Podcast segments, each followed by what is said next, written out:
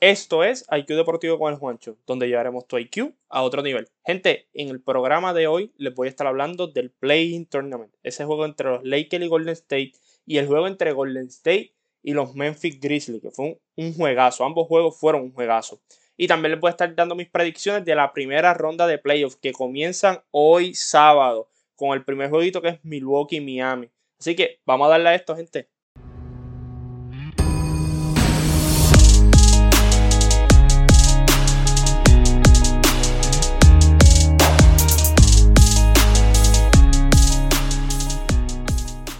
Gente, y vamos a empezar con el jueguito de Playing Tournament que era Golden State Warriors contra los Lakers. Esa batalla, ¿verdad? Por la séptima posición en la conferencia del oeste. Teníamos un equipo de Golden State, ¿verdad? Que venía con bastante momento. Mucha gente estaba montado en la guagua de que le podían ganar a los Lakers. Eh, yo personalmente pensaba que iba a ser un juego más abierto a favor de los Lakers. Los Lakers no tuvieron una buena primera mitad tirando del field. Anthony Davis tiró malísimo en la primera mitad. LeBron James también. Dennis Schroeder.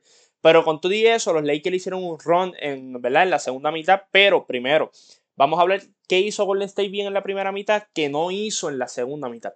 Bueno, Golden State en la primera mitad fueron bien astutos. Defendieron bastante bien la pintura. Obligaron a los Lakers a tirar tiros incómodos. Draymond Green estuvo cerrando todas las líneas de pase, todo el pick and roll. Draymond Green estuvo haciendo su trabajo y obviamente a los Lakers están jugando con dos hombres grandes. Para Draymond Green se le hace un poco más fácil defender el pick and roll. Una vez en la segunda mitad los Lakers se fueron con Anthony en la 5, pues ya para Draymond Green defender esas líneas de pase en la pintura era un poco más difícil.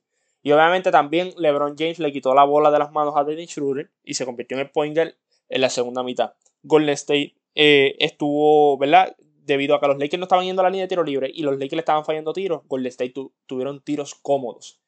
Pero todo cambió en la segunda mitad cuando los Lakers, como dije, Anthony Davis eh, juega de centro, Juegas con LeBron James, eh, Frank Vogel llama a Wesley Matthews. Wesley Matthews defendió muy bien y metió eh, canastos importantes.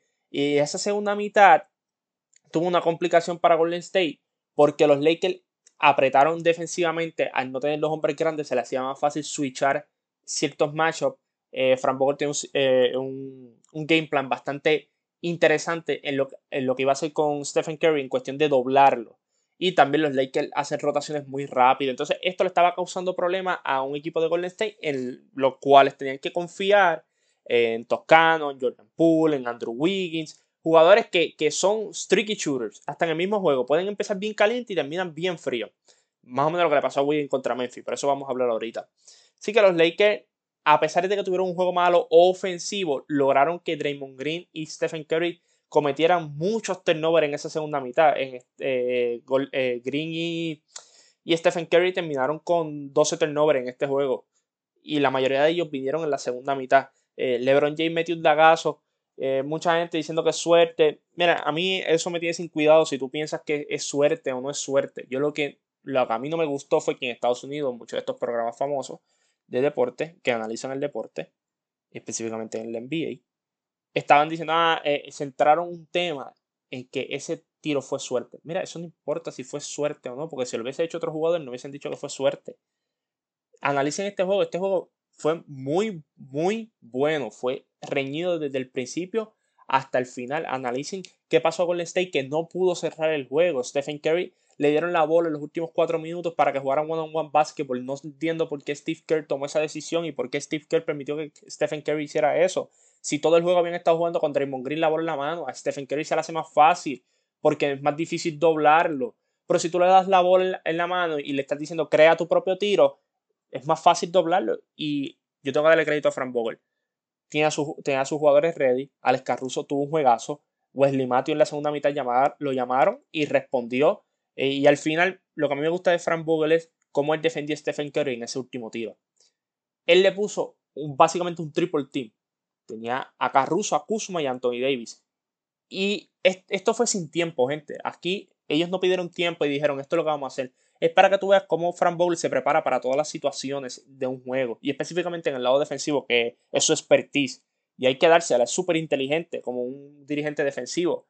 Al tener a Kuzma y Anthony Davis, se te hace difícil mirar al jugador que está abierto y también es más fácil cortar la línea de pase. Entonces tienes a otro jugador como, como Caruso encima tuyo que, que estorba, molesta, es asfixiante.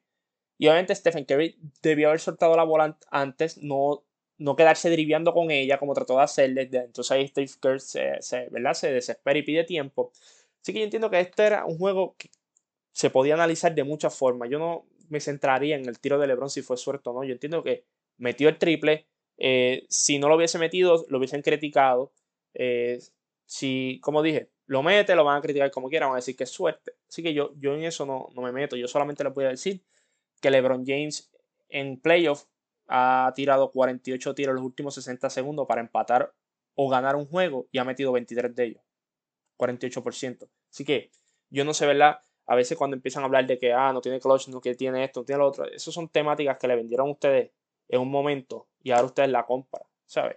Como yo siempre he dicho, como puso el post Kenny Smith dijo, ah, que, que Stephen Curry, mejor jugador de la liga, etcétera, etcétera, etcétera. La gente se le olvida que él dijo en el último mes que había sido el mejor jugador. LeBron James no había jugado, pero mucha gente, no, Kenny Smith dijo que el mejor jugador de la liga es Stephen Curry. No, gente, eso no es tan real. Por eso es que, como escribí, las empresas grandes, como Coca-Cola y Pepsi, hacen anuncios.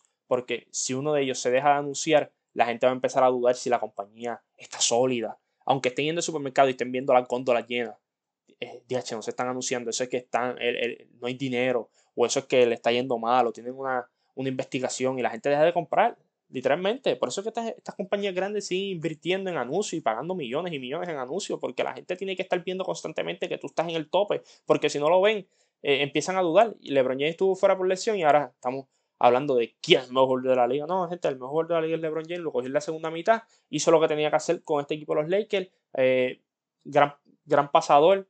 Eh, el tener el tobillo lesionado, como lo dije, en la garata, evitó que él cometiera tanto turnover, porque LeBron James tiene una mala costumbre de brincar cuando va a hacer el pase. Eso, tú no lo puedes hacer. Si tú le estás enseñando a un niño baloncesto, tú no le dices brinca y haz un pase, ¿no? Porque tú no tienes precisión, porque tú no tienes control. Porque de momento tú brincaste para hacer un paso a un lado y, ahí cerraron esa línea de pase y ¿qué vas a hacer? No puedes caer con el balón en las manos.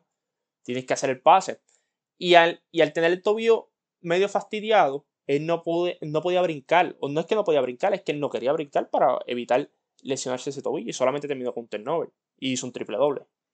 Así que fue un buen juego. Eh, los Lakers hicieron su trabajo en la segunda mitad. Los Golden State Warriors empezaron bien duro en la primera mitad, pero eso no lo podían mantener por 48 minutos. Y ese fue el problema de Golden State en los dos juegos. No pudieron cerrar.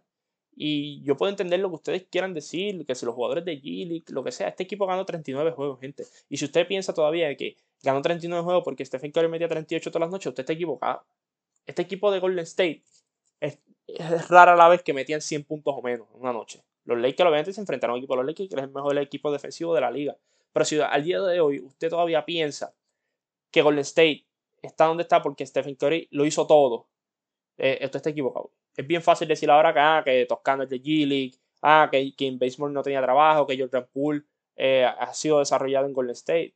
Estaba todavía Andrew Wynn, que tuvo una de sus mejores eh, temporadas es frío caliente, pero los números estaban ahí. Tuvo una de sus mejores temporadas. Draymond Green, cuando hace, un triple doble, este equipo de Golden State es invencible y en los últimos meses estuvo haciendo triple doble por un tubo y siete llaves.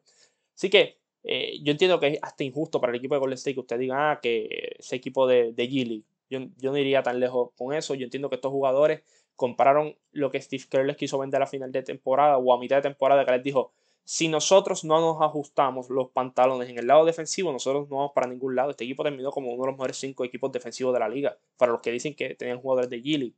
¿Por qué Steve Kerr tomó esa, ruta defensiva? Porque él se estaba dando cuenta de que ellos podían anotar 120 puntos, pero si permitían 130, 135, no iban a ganar ningún juego. Y este equipo tenía la capacidad para jugar eh, posesiones defensivas sólidas.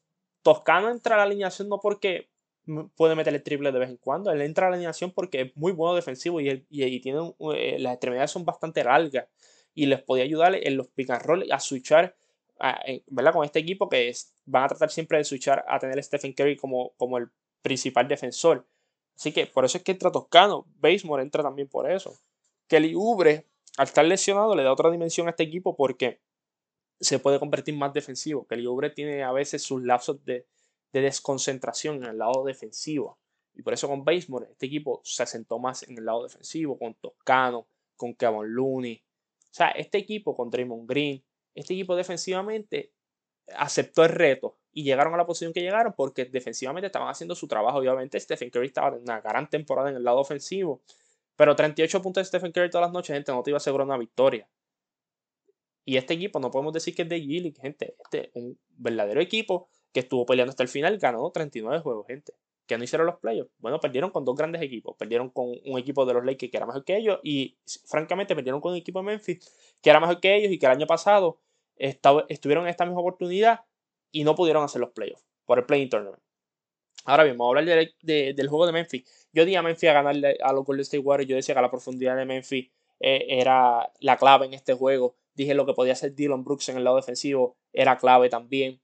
Lo que podía hacer Jaren Jackson, yo entendía que si Jaren Jackson tenía un gran juego, eso significaba que Memphis iba a ganar porque significaba también que Yamoran iba a tener un buen juego y que Jonas Valenciunas iba a tener un buen juego porque eso le iba a abrir la cancha a ellos. Eh, Jonas Valenciunas y Jaren Jackson tuvieron problemas de foul. Yo no voy a entrar en muchos detalles sobre esos foul. Unos foul que no, no estuve de acuerdo. Pero aquí es que entró la profundidad del equipo de Memphis. Tillman. Tillman entró y, e hizo el trabajo que tenía que hacer. Defendió, cogió rebote y metió un canasto grande. Metió el C triple de la esquina cuando tenía que hacerlo. Este equipo de Memphis está bien dirigido. Es uno de los mejores equipos defensivos de la liga. Terminó sexto en defensa en la liga.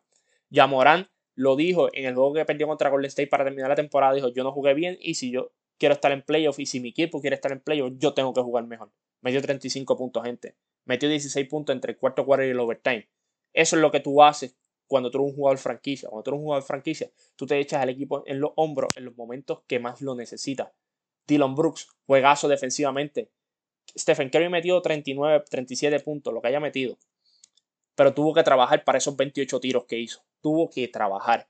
Y lo vimos en el juego a final de temporada. Metió 46, pero tuvo que trabajar también. Tiró 22 triples, metió 9. O sea, este equipo de Memphis defensivamente lo que hizo fue sumamente impresionante. Tuviste a Bain que entró metió triple. Tuviste a Grayson Allen que metió triple grande y defendió. O sea, tú tienes estos jugadores, Kyle Anderson, slow motion. Las rotaciones defensivas de él, excelente. No será el jugador más rápido, pero leía bien las líneas de pase. El weak side, defendió el weak side a otro nivel. ¿Cuántas chapas no dio defendiendo el weak side? O sea, este equipo completo sabía que tenían que ir a la guerra contra este equipo de Golden State y aceptaron el reto. Pudieron haber ganado el juego en tiempo regular, no lo hicieron. Hubo un challenge que, que el dirigente no lo cantó, o sea, no, no decidió tomarlo, de un foul ofensivo de Jordan Poole cuando tiró el triple que le cantaron foul al defensor pues, y él estiró la pierna, que eso era ofensiva. Así que este juego fue muy, muy bueno por parte de Memphis. El game plan estuvo on point. Este equipo no se vio fuera de ritmo en ningún momento. Sabían lo que iban a hacer y lo que tenían que hacer. Eh, por otro lado, el equipo de Golden State, volvimos, volvemos. Eh, Draymond Green y Stephen Curry, muchos turnovers esta noche. Hicieron 13 o 12, si no me equivoco, entre los dos combinados. Tú no puedes hacer eso. Golden State cometió demasiado, demasiados turnovers. Y no pudieron meter a Dylan Brooks en, problemas de foul, que Dylan Brooks es uno de los jugadores que más falta en la liga. Eso fue una clave también para el equipo de Memphis. Eh, Andrew Wynn jugó malísimo, malísimo. Pero este es el problema de Andrew Wynn. Frío caliente. Frío caliente. Tuvo un juego contra los Lakers bastante decente. Y este juego lo empezó bastante bien pero no lo terminó bien. Eh, Memphis obligó a otros jugadores a meter la bola. Toscano, Jordan Poole, metieron sus canastitos, pero a la hora de la verdad son jugadores que, ¿sabes? Tú no, tú no puedes contar con ellos porque ese no es su rol. Draymond Green tuvo oportunidad de ganar el juego en tiempo regular, no pasó. Pero Draymond Green metió grandes canastos en ese cuarto cuarto, ¿verdad? En los últimos minutos. Así que este equipo de Golden State les costó mucho el juego contra los Lakers, que lo dieron todo para ganar ese juego, llega, lo dije, van a llegar a este juego que es otro juego difícil, otro juego que defensivamente te van a estar metiendo presión todo el tiempo, todo el tiempo, todo el tiempo. Y se les hizo un poco difícil bregar, ¿verdad? Con esta situación. Y volvemos, no cerraron los juegos, gente. Golden State. Por eso es que yo digo, no pueden decir que este equipo de Gilly, o sea, este equipo tuvo la oportunidad de entrar a playoffs dos veces y no pudieron cerrar el juego. Su mejor jugador, a la hora de cerrar, tiene sus dificultades. Eso está bien documentado, no solamente en, estos play, en este play. Si ustedes ¿verdad? se dieron cuenta ahora, pues está un poquito atrasado, porque eso lleva pasando varios años ya. Series contra Cleveland, series contra Toronto. Cerrar no es su fuerte. Y eso no es nada malo, pero en esta situación contaban más con él. Eh, es más ¿verdad? Más difícil para él cerrar ahora. Yo sé que no Clay Thompson y toda esta situación. Pero tú tienes que cerrar los juegos. no hay excusa para no cerrar el juego. Si tú, si tú llegaste a esa posición, a ese, ese punto en que el juego está empate o estás abajo por un chavo, tú tienes que cerrar los juegos. Y pues, a mí no me gustó la ejecución de Golden State en, ¿verdad? en los últimos minutos, tanto del cuarto cuarto como el overtime. A pesar de que ¿verdad? en el cuarto cuarto estaban perdiendo y empataron el juego, pudieron haberlo ganado. En el overtime lo mismo. No, Yamoran, no tuvieron contestación para Yamoran. Buscó muchas veces switchar con Stephen Curry. Consiguió grandes canastos al final del juego. Porque por fin le dieron el switch con Stephen Curry. Así que mucho crédito a Yamoran. Lo que hizo Dylan Brooks. Mucho crédito también. Grayson Allen. Grandes canastos estos, chamacos no les, no les pesa el brazo, lo que tienen es agua en las venas. Así que un gran juego para Memphis, una serie que va a ser bien interesante contra los Utah Jazz. Ahora bien, gente, ahora vamos a hablar de playoffs. Hoy sábado, el primer juego, pues, el Miami Heat contra los Milwaukee Bucks. Yo tengo esta serie de Milwaukee ganando en seis juegos. Yo entiendo que va a ser una serie sumamente complicada para Milwaukee por lo que puede presentarte Miami. No tengo a Miami ganando como el año pasado porque Miami perdió a, a Crowder. Y eso es una baja para mí bien grande, porque Crowder podía físicamente enfrentarse a Yanis en varias posesiones y se lo podían eh, dividir entre él, Jimmy Butler y Iván Adebayo. Está Trevor Ariza, yo no, ¿verdad? No, es lo mismo, no es el mismo jugador, no mete el triple con la misma consistencia que lo metía eh, Jamison Crowder. Este equipo de, de Miami no ha estado saludable toda la temporada, han tenido sus altas y sus bajas. Por eso yo, para mí, para mí este juego va a ser cerrado por lo que Miami puede hacer defensivamente y por lo que Disportra va a presentarle al equipo de Milwaukee. Va a tratar de cerrarle la pintura a Giannis. Nuevamente no tiene los mismos cuerpos, por eso entiendo que Giannis va, no es que va a tener una... Déjame cómo les explico. Una gran serie de Giannis, no sé para ustedes si son 30, 33 puntos. Yo entiendo que Giannis puede tener entre 28 y 30 puntos, pero no va a tener la misma efectividad que tuvo eh, eh, ¿verdad? que tuvo este año o años anteriores en la serie regular, porque yo entiendo que es una, una situación completamente diferente contra Miami. Miami le cierra bien esa pintura, Miami eh, te incomoda. Y yo entiendo que este equipo de Miami puede meter el triple a un alto nivel, pero todo esto va a depender de lo que pase Jimmy Butler y Van Adebayo. Y al fin y al cabo entiendo que Drew Holiday, Chris Middleton son demasiado. La gente no entiende, Chris Middleton yo entiendo que va a tener una muy buena serie. Porque pues el enfoque ahora no es lo mismo tú tener tres hombres que pueden defender a Gianni a tener dos. Eso ya el enfoque cambia un poco más. Y yo entiendo que Chris Middleton se va a aprovechar de eso. Yo entiendo que Drew Holiday, cuando más lo necesitan, él va a demostrar por qué pagaron lo que pagaron para traerlo para acá y por qué le dieron el contrato que le dieron. Yo entiendo que le va a quitar la bola de las manos a Giannis. Yo entiendo que Giannis debe confiar en, Drew Holiday en, en el juego. Yo entiendo que Yanis, si le van a dar la bola en el perímetro y está solo, tiene que tirar. Tiene que tirar. Tiene que demostrarle a Miami que, él no tiene miedo a tirar el balón. Yo, como que era, me gustaría verlo más en el poste a él en esta serie. porque si te doblan, tú puedes quiquear la bola afuera. Divincenzo, Forbes, eh, Bobby Porter Jr., Brook López, Drew Holiday, Chris Middleton, todos pueden meter el triple. Esa es la diferencia también de Milwaukee. Tiene una rotación bastante amplia, a diferencia de Miami. Miami va a jugar con una rotación bastante pequeña. Eh, Tyler Hero tiene que ¿verdad? meter la bola viniendo del banco. Goran Dragic tiene que tener otros playoffs como los que tuvo el año pasado si este equipo de Miami quiere ganar la Milwaukee. Eso sí, los juegos no van a ser abiertos. Estos juegos van a ser bien cerrados. El equipo de Miami sabe cerrar. Tienes a Jimmy Butler.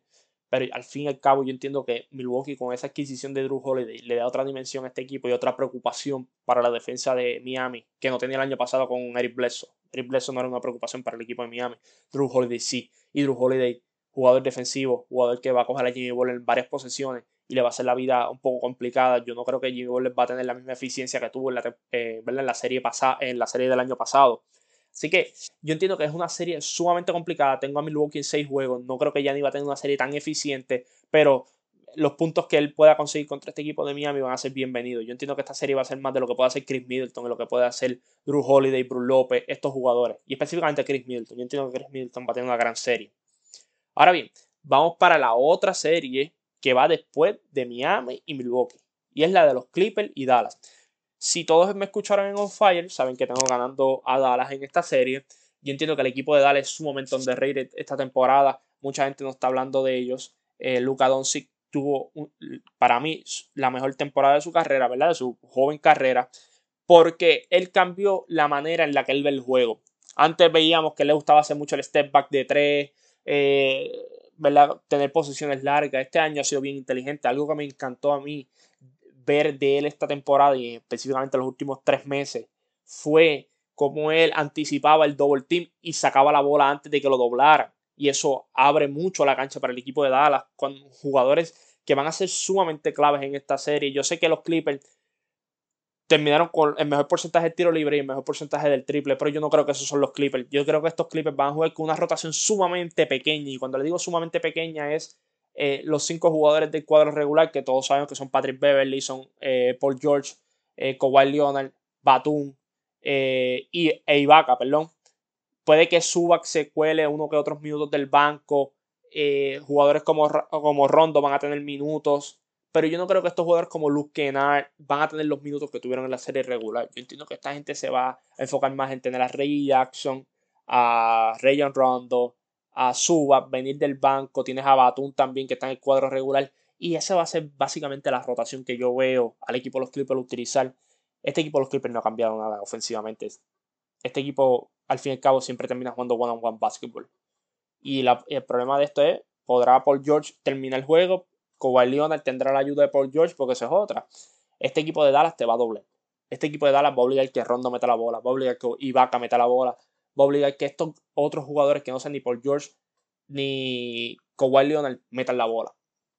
Y lo que estaba, lo que estaba explicando nuevamente de, de ¿verdad? de, Luka Doncic, de cómo él puede salir del double team, eso va a ser bien vital en esta serie. Pues yo entiendo que a Luka Doncic lo van a tratar de doblar bastante en esta serie, van a tratar de quitarle la bola de las manos. Y aquí es que entran los jugadores que son importantes para mí. Primero, en el cuadro regular, jugadores que son importantes para mí. Por sí que tiene que tener una muy buena eh, ¿verdad? Eh, ronda. Y Dennis Smith, eh, Smith. Finney Smith tiene que defender. para eso él está en esa alineación para defender. Uno que otro triple que pueda meter va a ser bienvenido. Pero yo entiendo que si Finney Smith puede consistentemente defender a Kawhi Leonard o a Paul George, va a ser un plus para el equipo de Dallas, ¿verdad? De los jugadores del cuadro regular. Por Singy, va a ser un plus si él puede meter varios canastos y canastos importantes, canastos que a lo mejor no definen el juego, pero que sean consistentes. Maxi Cliva va a ser sumamente importante si él puede ir a las tablas como lo ha estado haciendo los últimos, eh, últimos 30, 45 días un mes y medio básicamente caído bien duro a las tablas. Eso va a ser importante si puede traer ese spark del banco. Lo que puede hacer Tim Hardaway Jr., Jalen Bronson y Dwight Paul. Si esos tres jugadores se sientan bien viniendo del banco, este equipo de Dallas va a estar en buena posición para ganar juegos. Jalen Bronson para mí es clave, es clave. Lo, se lo, dije en On Fire, se lo comenté a Mario Villa y Mario Villa me dice, yo tengo que verlo todavía. Y a mí todavía Jalen Bronson no me, eh, no me convence. Pero este equipo o este, o este hombre en Jalen Bronson, yo, yo lo vi ganar campeonatos en Villanova. Para mí, él sabe hacer la jugada correcta, ya sea tirar o pasar. Eh, no le tiene miedo al momento, va al tiro libre, mete el tiro libre. Cuando, ¿verdad? Cuando las millas cuentan. Yo entiendo que va a ser vital, va a cerrar el juego junto a Luca Doncic para eso mismo. Si lo doblan, tener otro hombre que pueda manejar el balón. Pero como dije, Josh Richardson, del cuadro también entre Richardson y, Finney Smith, si ellos dos pueden defender consistentemente a Kawhi Leonard y a Paul George, este equipo va a tener grandes oportunidades, gente. Porque este equipo de, los Clippers, va, eh, la pintura no es elite defensivamente. En el perímetro sabemos los jugadores que tienen que pueden defender ese perímetro. Pero en la pintura, si Dallas puede llegar con Porzingis, con Cliva, el mismo Luka Doncic, que eso es algo que ha mejorado también, por eso es que su porcentaje del triple ha aumentado esta temporada, porque él ha tirado más, eh, ¿verdad? De esa media distancia, de esa media luna, el tiro libre, la flota, el fadeaway, ha tirado bien del, del fit, por eso mismo también ha, tenido mejores selecciones de tiro. Son cosas que yo veo del equipo de Dallas, que yo digo, ese equipo le puede ganar 6 o 7 juegos al equipo de los Clippers, lo tengo ganándoles, porque yo, yo puedo entender que Rondo llegó y lo que es playoff rondo y todo esto. Pero es que este equipo de los Clippers para mí tienen grandes problemas. Yo no creo que ellos vayan a replicar eh, el tiro de tres en, los playoffs como lo hicieron en la serie regular. Yo entiendo que en los playoffs se cierra demasiado el perímetro y meter triples es un poco más difícil. Por eso vemos a veces que los equipos que la serie regular dominaban el triple a un nivel altísimo. No lo pueden hacer en los playoffs porque el juego es diferente. Golden State, la gente puede decir, ah, Golden State Warriors lo hizo. Sí, pero Golden State no necesariamente dependía del triple. Golden State era bien inteligente. Golden State te hacía ver a ti como que íbamos a meter 30 triples en un juego y te mataban en la pintura. Golden State tomaba buenos tiros de tres, que esa es una diferencia. A tirar un, volumen alto de triple. Así que yo entiendo que la diferencia en, en esta serie va a ser si, si los Clippers pueden meter el triple con consistencia, pues obviamente es un plus para ellos. Yo no lo veo de esa forma, yo no creo que ellos lo vayan a hacer. Yo sé lo que puede hacer Rondo, lo que puede hacer Paul George, lo que puede hacer Kawhi Leonard. Digo, Paul George, si llega Paul George y no Pablo Jorge, porque si llega Pablo Jorge, este equipo de los Clippers no tiene nada que buscar. Pero ¿dónde, qué, van a hacer los otros jugadores? ¿Qué va a hacer Patrick Beverly? ¿Qué va a hacer Batum? ¿Qué va a hacer Serge Ibaka? O sea, estos jugadores tienen que demostrarme más a mí. Yo no compro este equipo de los Clippers. Lo he visto casi toda la temporada. No los compro. No hay una diferencia al equipo de dos Rivers. Y este equipo de Dallas lo compro porque he visto cómo han mejorado del año pasado, una serie que se fue a seis juegos contra, contra los Clippers sin por eh, con unas deficiencias grandísimas en ese equipo de Dallas, a este año donde Josh Richardson ha caído bien, Finney Smith entiende más su rol, Maxi Cliva, Kristaps Porzingis, obviamente todos sabemos lo que va a hacer Luka Doncic, Luka Doncic cuidado si no promete un triple doble en esta serie. Eh, tienes a Jalen Bronson, tienes a estos jugadores, podemos hablar de que perdieron a Seth Curry y todo, pero lo que viene del banco defensivamente es buenísimo también. Tim Hardaway Jr. en vez de estar en la alineación viene del banco, eso es un plus también. este equipo de Dallas me convence mucho, ¿verdad? Para ganarle a este equipo de, los Clippers y por eso los tengo ganando. Yo entiendo que lo que pueden hacer ofensivamente y defensivamente, que este equipo de Dallas es bien underrated, te puede cerrar la pintura, van a rebotear a un alto nivel. Yo entiendo que este equipo de los Clippers van a tener una serie bien complicada y veo al equipo de Dallas en seis juegos ganándose a Los Ángeles Clippers en primera ronda, que sería pues un upset. Eh, cuando miramos los standings, obviamente. El otro juego que va después de, los Clippers y los Dallas Mavericks son los Brooklyn Nets eh, con los Boston Celtics. Gente, rápido, yo entiendo que esta serie va a ser 4 a 1. Yo puedo entender que un juego se lo lleve Boston porque Jason Tatum venga con un juego anormal de 48, 49 puntos, una, exageración así. Yo creo que este equipo de Boston tiene las piezas para competir con el equipo de Brooklyn, a pesar de que Brooklyn tiene sus problemas defensivos. Este equipo de Boston va a estar sin Jalen Brown. Y pues va a estar Harden, va a estar Kevin Durant, va a estar Kyrie Yo creo que este equipo de Boston le hace falta una que otra pieza para poder competir con el equipo de Brooklyn. A diferencia de como Miami hubiese podido competir con Brooklyn o como de Milwaukee puede competir con Brooklyn. Así que yo tengo 4 a 1 esta serie. ¿Verdad? Tengo Kevin Durant tiene una buena serie, James Harden teniendo buenos números, Kyrie Irving también. Eh, los playoffs para los Brooklyn Nets empiezan en segunda ronda, cuando ya ahí tengan que enfrentarse a los Milwaukee Bucks. el último juego de la noche es los Denver Nuggets con los Portland Trail Blazers. Yo tengo esta serie 4 a 1, gente. La tengo 4 a 1 a favor de Denver. La, la ofensiva de, Portland eh, es, muy buena, pero la defensa de los Denver Nuggets eh, no tienen un ancla defensivo, pero tienen un sistema colectivo muy bueno, sistema defensivo muy bueno yo entiendo que eh, van a obligar a, a Demian Lillard, a CJ McCollum a hacer tiros incómodos, van a obligar a otros jugadores a meter la bola como Nurkic, como Covington. ellos van a obligarte a ti a tirar de afuera del perímetro. Es lo que te va a obligar los Denver Nuggets. La defensa de los Portland Trail Blazers terminó como la peor en la historia de la NBA. Los números están ahí. La peor gente. La NBA nunca había tenido una defensa tan mala como la de los Portland Trail Blazers. Y esa es la diferencia en este juego. Tienes a Jokic, Tienes a Aaron Gordon teniendo buenos juegos. Tienes a Michael Porter Jr. ya se sentó. Al no estar Jamal Murray. Tienes a Campaso. Tienes a Montemoris. A Montemoris, perdón. Tienes a estos jugadores que te van a hacer el trabajo. Will Barton, que está saludable. Estos jugadores te van a dar 10 a 12 puntitos y te van a, poner a trabajar. Te van a, a, hacer pasar malos ratos en el lado ofensivo. Y así yo entiendo que Portland puede llevarse un juego no, no me extrañaría si se va a 6 juegos, pero yo entiendo que los, los Denver van a tratar de ganar esta serie lo más pronto posible. Así que los tengo en 5 juegos. Al otro día, que sería domingo, eh, voy a mencionar los juegos, no están en orden. Eh, están los New York Knicks y los Atlanta Hawks. Para mí esta serie va a ser bien buena. Yo tengo a los Knicks ganando en 6 juegos. Puede irse a 7 juegos. Pero tengo los Knicks ganando en 6 porque yo entiendo que la defensa de los Knicks va a obligar a este equipo de Atlanta a tener que hacer ajustes noche tras noche. Y va a llegar un punto en que ya no hay otro ajuste que tú puedas hacer. Un equipo de Atlanta que le gusta ir a la carrera, un equipo que le gusta meter el triple, pero un equipo que no tiene experiencia todavía. Yo sé que tienes a Galinari y está chévere estas, ¿verdad? estas situaciones. Pero Trey Young, Werther, Capela, yo puedo entender, pero va a llegar un punto en que este equipo, los Knicks, no tendrá los nombres, pero Julius Randle va a hacer el trabajo. Emmanuel Quickly va a meter el balón, Derrick Rose va a meter el balón. Y no es que vayan a meter el balón, es que van a defender gente. Y ustedes vieron dos juegos en, eh, en el Playing Tournament y lo que puede hacer la defensa a cualquier ofensiva. Una, una, una excelente defensa le hace la noche difícil a cualquier ofensiva. Yo entiendo que los New York Knicks le van a hacer pasar malos ratos al equipo de Atlanta, un equipo que no tiene la experiencia y tener que enfrentarse a una defensa sin primera ronda es una receta para destrucción. Yo puedo entender que ciertos jugadores van a, tener los números, pero yo entiendo que Tom Thibodeau también la experiencia de haber dirigido en playoffs. Este equipo compró al chavo el sistema ¿verdad? de Tom Thibodeau. Julio Hernández yo creo que va a tener una muy buena serie. Así que yo tengo al equipo de los Knicks ganando en 6 juegos.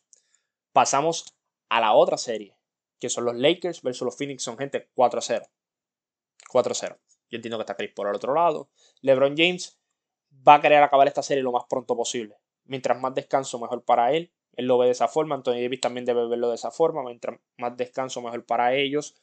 Eh, este equipo de los Lakers, peor que como jugaron contra Golden State Warriors, no van a jugar. O sea, ofensivamente eso fue un desastre. Este equipo de, de yo sé que te pueden switchar con Michael Bridges y con Chris Paul. Pero llega un punto con Cameron Johnson, Dario Saric. Pero llega un punto en que a qué nivel tú puedes defender a Anthony Davis y a Andre Drummond o a Montrezarel en esa pintura o a LeBron James. Ayton no lo puede hacer. Dario Saric no, no, tiene esa capacidad, ¿verdad? Yo entiendo que este equipo de los Lakers van a tratar de, de, de josear en esa pintura. Van a tratar de rebotear más que los Phoenix son. Pero cuando digo más es doble dígito por encima de ellos. 12 15 rebotes más que ellos. Yo no creo que esta, este primer juego ellos vayan a hacer lo que hicieron el, año pasado en playoffs, que era vamos a ver, vamos a ver cómo es que nos van a atacar y perdían el primer juego y ganaban los próximos cuatro. Yo no, yo no lo veo de esa forma. Yo entiendo que este equipo de los Lakers va a entrar con el pie en el acelerador de vamos a acabar esta serie rápido, vamos a acabar esta serie rápido para tener más descanso. Yo entiendo que va a ser una serie bastante buena. No estoy diciendo que los juegos van a, los Lakers van a estar en el cuarto cuarto ganando por 15 o 10 puntos. Eh, yo entiendo que va a ser el juego reñido, pero al final, ¿verdad? Devin Booker está haciendo su debut en los playoffs. Cameron Johnson, Ayton, eh, todos estos jugadores van a estar haciendo debut. Michael Bridges. Yo entiendo que va a ser una muy, buena experiencia, pero a la hora de la verdad, el equipo de los Lakers es sumamente superior. Este equipo de Phoenix que tuvo una gran serie regular. Eh, los jugadores respondieron al llamado, ¿verdad? De Monty Williams, pero ahora se tienen que enfrentar contra el mejor equipo que tiene la NBA. Y es sencillo. ¿Pueden ganar el juego? Sí, pueden ganar el juego, pero yo entiendo que LeBron James va a decir 4-0. Esto es lo que yo quiero ver en esta serie para poder descansar.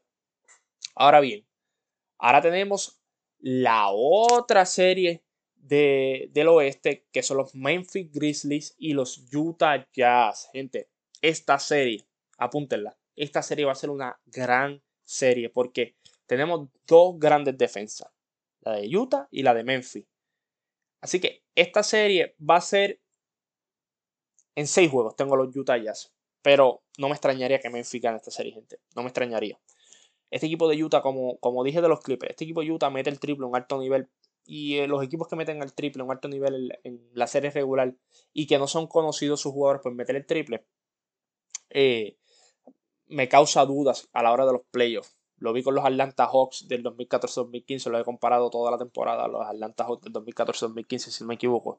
esa fue la fecha que ganaron, que terminaron primero en el este, que tuvieron cinco All-Stars, toda esta situación. Metían el triple a un nivel absurdo. Eh, defendían bastante bien también, como este equipo de Utah. Este equipo de Utah está top 5. Aquel equipo, si no me equivoco, estaba top 6 o top, 7 eh, al momento de llegar a los playoffs. Y LeBron ya los cogió en los playoffs y los masacró. Porque no pudieron meter el triple con la misma consistencia. yo entiendo que este equipo de, de Utah, si vieron lo que hizo contra Golden State, el equipo de Memphis, le cerró el perímetro completamente y te van a obligar a meterla por la pintura. Hay que ver, ¿verdad? qué capacidad lo puede hacer el equipo de Utah. Igual que al otro lado, el equipo de Memphis lo van a obligar también a tener tiros incómodos. Así que yo entiendo que es una serie donde necesitas la mejor versión de Mike Conley y donde necesitas la mejor versión de Bogdan Bogdanovich. Si ellos dos están on point, este equipo de, de Utah como lo tengo, puede ganar en 6 juegos. También al otro lado de Memphis, necesitas que Valenciunas no esté en problemas de foul. Necesitas una gran serie de Jaren Jackson, gente. Ahora sí, ahora tú necesitas una gran serie de Jaren Jackson. Necesitas una gran serie de Grayson Allen y de Dylan Brooks en ese perímetro que puedan defender, que Melton pueda venir y meter varios canastos clave. Ya Morán tiene que seguir teniendo juegos como el que tuvo contra Golden State, no metiendo 35 puntos, pero siendo consistente, siendo eficiente para poder ganarle este equipo de, Utah. Creo que es un poco difícil, este equipo eh, es uno de los menos experiencia que tienen los playoffs el equipo de Memphis. Entiendo que va a tener una muy buena serie, pero al fin, al fin y al cabo, el equipo de, Utah, yo entiendo que tiene varios cuerpos que pueden imponérselo al equipo de Memphis, pueden hacer una, ¿verdad? Hacer que esta serie con un giro a favor de ellos. Tengo a Utah en 6, pero como les dije, una serie bastante complicada, una serie donde los juegos van a estar bastante reñidos y que no me extrañaría si Memphis gana, gente. No me extrañaría. Memphis es un muy buen equipo. Lo que pasa es que todavía para mí es muy joven. Tienen a veces problemas tirando el triple, a veces se van frío caliente a la línea de tres puntos. Y eso puede causarte problemas si uno o dos juegos Utah te viene virado a la línea de tres puntos y tú no puedes eh, contrarrestar. Ahora bien, la otra serie de, del este es una serie que va, también va a ser muy buena en cuestión de, de, rating, porque todo el mundo va a querer ver qué va a ser Russell Westbrook o qué, qué va a ser el equipo de Filadelfia para el otro día clavarse a Russell Westbrook. Normal. Así que son, como dije, Washington Wizards versus los 76ers. Yo entiendo que esto va a ser un 4-1, gente, de Filadelfia. Filadelfia va a pasar a la siguiente ronda. Filadelfia defensivamente es elite. Eh, meten la bola consistentemente. El equipo de Washington lo que hizo estuvo chévere en los últimos ¿verdad? 20, 25 juegos. Pero se van contra el mejor equipo del este en cuestión de los standings, el número uno. Eh, que va a ser una serie sumamente complicada para Russell Westbrook y Bradley Bill. Ben Simon y Joel Embiid yo entiendo que deben atacar esta serie y tratar de acabarlo lo más pronto posible. Así que por eso los tengo en 4-1 no, no, ¿verdad? no voy a seguir dando insight aquí de lo que puede pasar, lo que no puede pasar, porque no, no lo veo en este momento. Entiendo que Filadelfia debe dominar cómodamente esta serie. Y a Washington le puede pasar lo mismo muchas noches en esta serie, como lo que le pasó con Boston. Joel Embiid, ¿quién va a parar a Joel Embiid? Mi, mayor preocupación es quién va a parar en esa pintura a Joel Embiid.